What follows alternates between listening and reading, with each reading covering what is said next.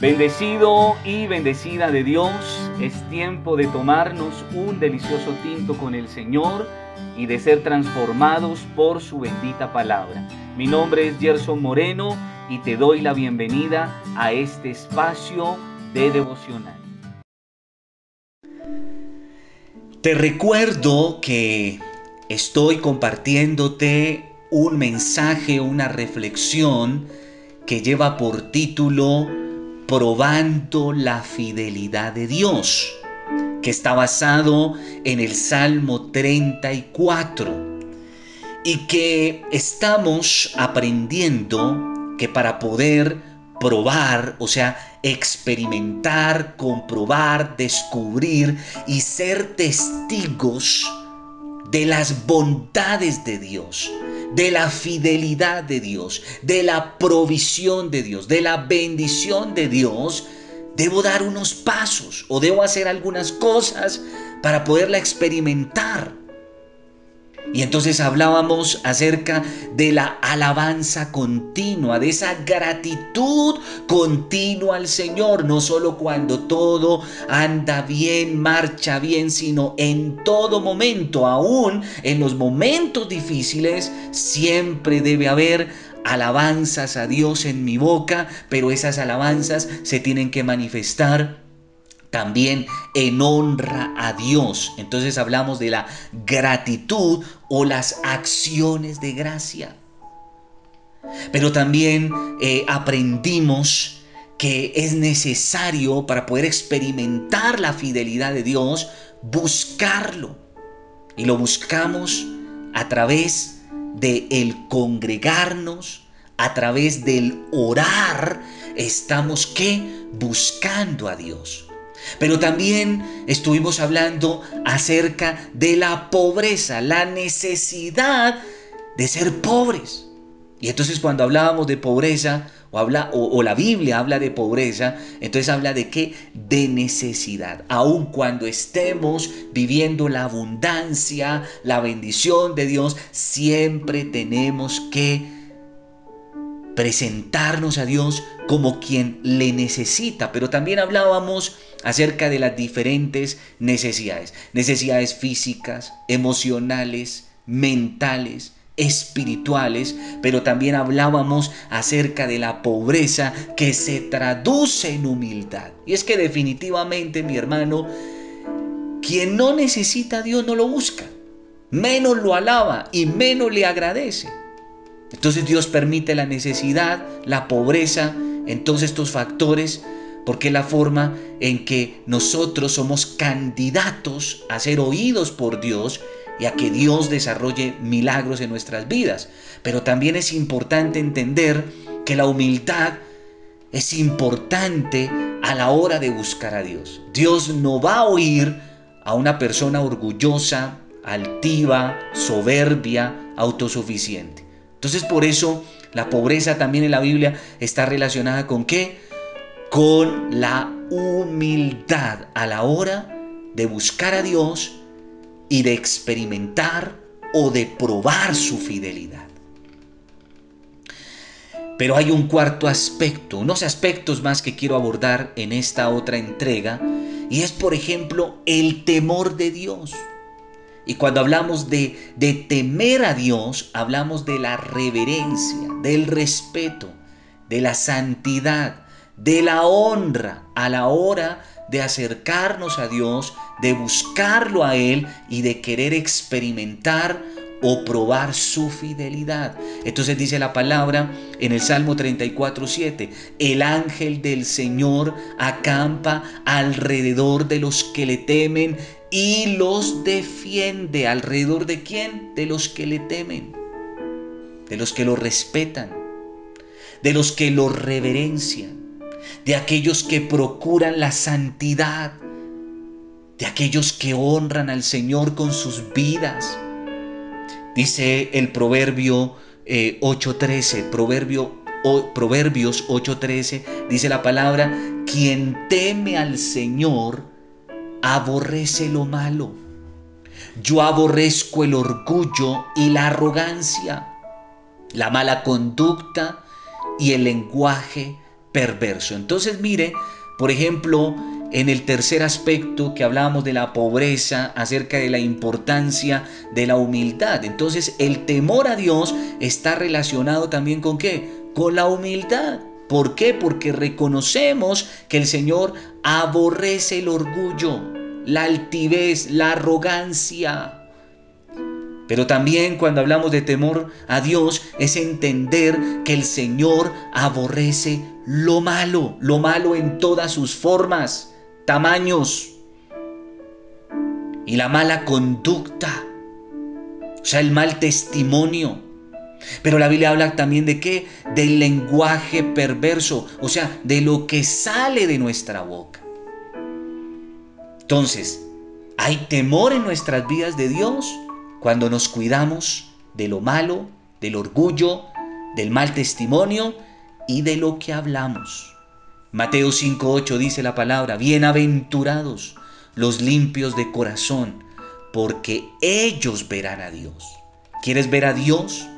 ¿Quieres experimentar el poder de Dios, la fidelidad de Dios, los milagros de Dios? Entonces es importante que tu corazón se mantenga limpio porque solo ellos verán a Dios. Y dice la palabra en segunda carta a los Corintios, capítulo 7, verso 1, ¿Cómo, eh, dice la palabra, segunda de Corintios 7.1, como tenemos estas promesas, queridos hermanos, purifiquémonos de todo lo que contamina el cuerpo y el espíritu para completar en el temor de Dios la obra de nuestra santificación. Y dice Pablo, como tenemos estas promesas, ¿cuáles promesas?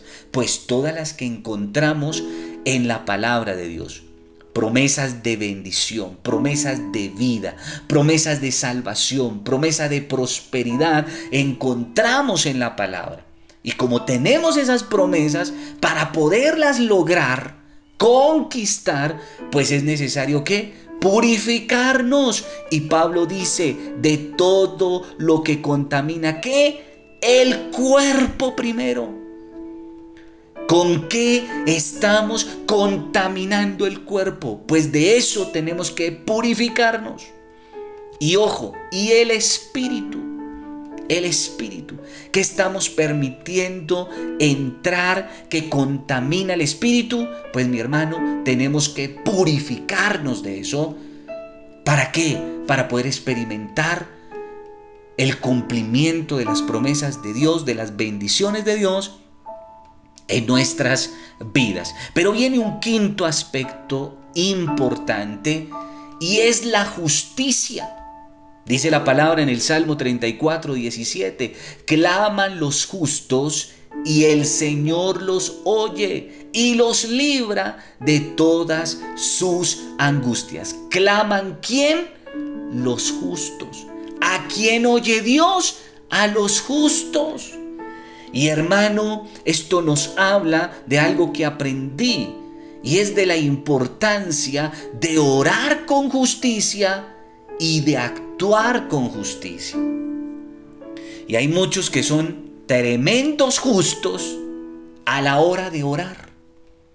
A la hora de alabar, de adorar, levantan las manos y en la iglesia son justos, pero en su vida cotidiana, en su vida diaria, en su relacionar con su familia, eh, con sus compañeros de trabajo, con los clientes, en su día a día, ya no son justos, son injustos, injustos en su trato con otros, injustos a la hora de pagarles a otros, injustos a la hora de darle a cada uno lo que merece y lo que le corresponde. Son injustos a la hora de honrar a Dios, de bendecir a Dios, de bendecir a aquel que los bendice. Son injustos. Se olvidan de aquel que les ha hecho bien, que les ha dado un consejo, una palabra de Dios. Son injustos. Son justos a la hora de orar, a la hora de congregarse, a la hora de alabar, de adorar, pero cuando tienen que actuar en justicia, ya no son justos. Son deshonestos, desleales, mentirosos, hipócritas, pero quieren experimentar y probar la fidelidad de Dios en sus vidas. No, grave mi hermano, claman los justos y el Señor los oye y los libra de todas sus angustias. Salmo 34, 19. Muchas son las aflicciones de quién? Del justo. Pero de todas ellas lo librará el Señor. ¿Las aflicciones de quién? De los justos. Pero no los justos que levantan las manos en la iglesia, no, los justos de manera integral, de manera completa. Y entonces dice la palabra en Mateo 5:6 y con esto termino, Mateo 5:6, bienaventurados los que tienen hambre y sed de justicia, porque ellos, ellos serán saciados. ¿Quiénes van a ser saciados? ¿A quiénes va a responder Dios? ¿A quiénes, sobre quiénes va a desatar Dios milagros poderosos en todas las áreas? Aquellos que tienen hambre y sed de justicia. Esos que oran con justicia, pero que a la hora de actuar, actúan con justicia. Amado y soberano Dios, Padre Celestial. Te alabamos y te bendecimos, Dios, por esta palabra que tú traes a nuestra vida, a nuestro corazón. Señor, queremos probar tu fidelidad. Esa fidelidad que probaron David y muchos hombres y mujeres tuyos en tu Biblia. Que lograron experimentar, ser testigos vivientes, oculares, de esos milagros, de esas proezas, de esas maravillas que tú sabes hacer en aquellos, en aquellos que cumplen cada uno de estos requisitos que aun en los momentos más difíciles de su vida siempre tienen una alabanza y gratitud en su vida, acciones de gracia. Aquellos que te buscan, pero no te buscan de cualquier manera, no, te buscan de forma constante, continua, pero con una actitud correcta que siempre tienen pobreza en su vida, muestran pobreza en su vida, aún en los mejores momentos como en los momentos difíciles, siempre son pobres, o sea, necesitados de ti, pero humildes ante ti. Aquellos, Señor, que muestran temor, reverente ante ti. O sea, reverencia, respeto, santidad, honra tu nombre, Señor. Aquellos que oraron eh, con justicia, pero que actuaron con justicia también. Ayúdanos Dios a cumplir estos requisitos y que podamos juntos experimentar probar, ser testigos de tus bondades.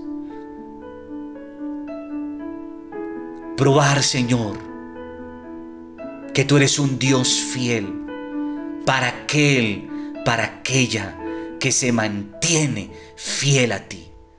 En el nombre de Jesús, toda la gloria y toda la alabanza sea para ti, para tu santo nombre el nombre de Jesucristo.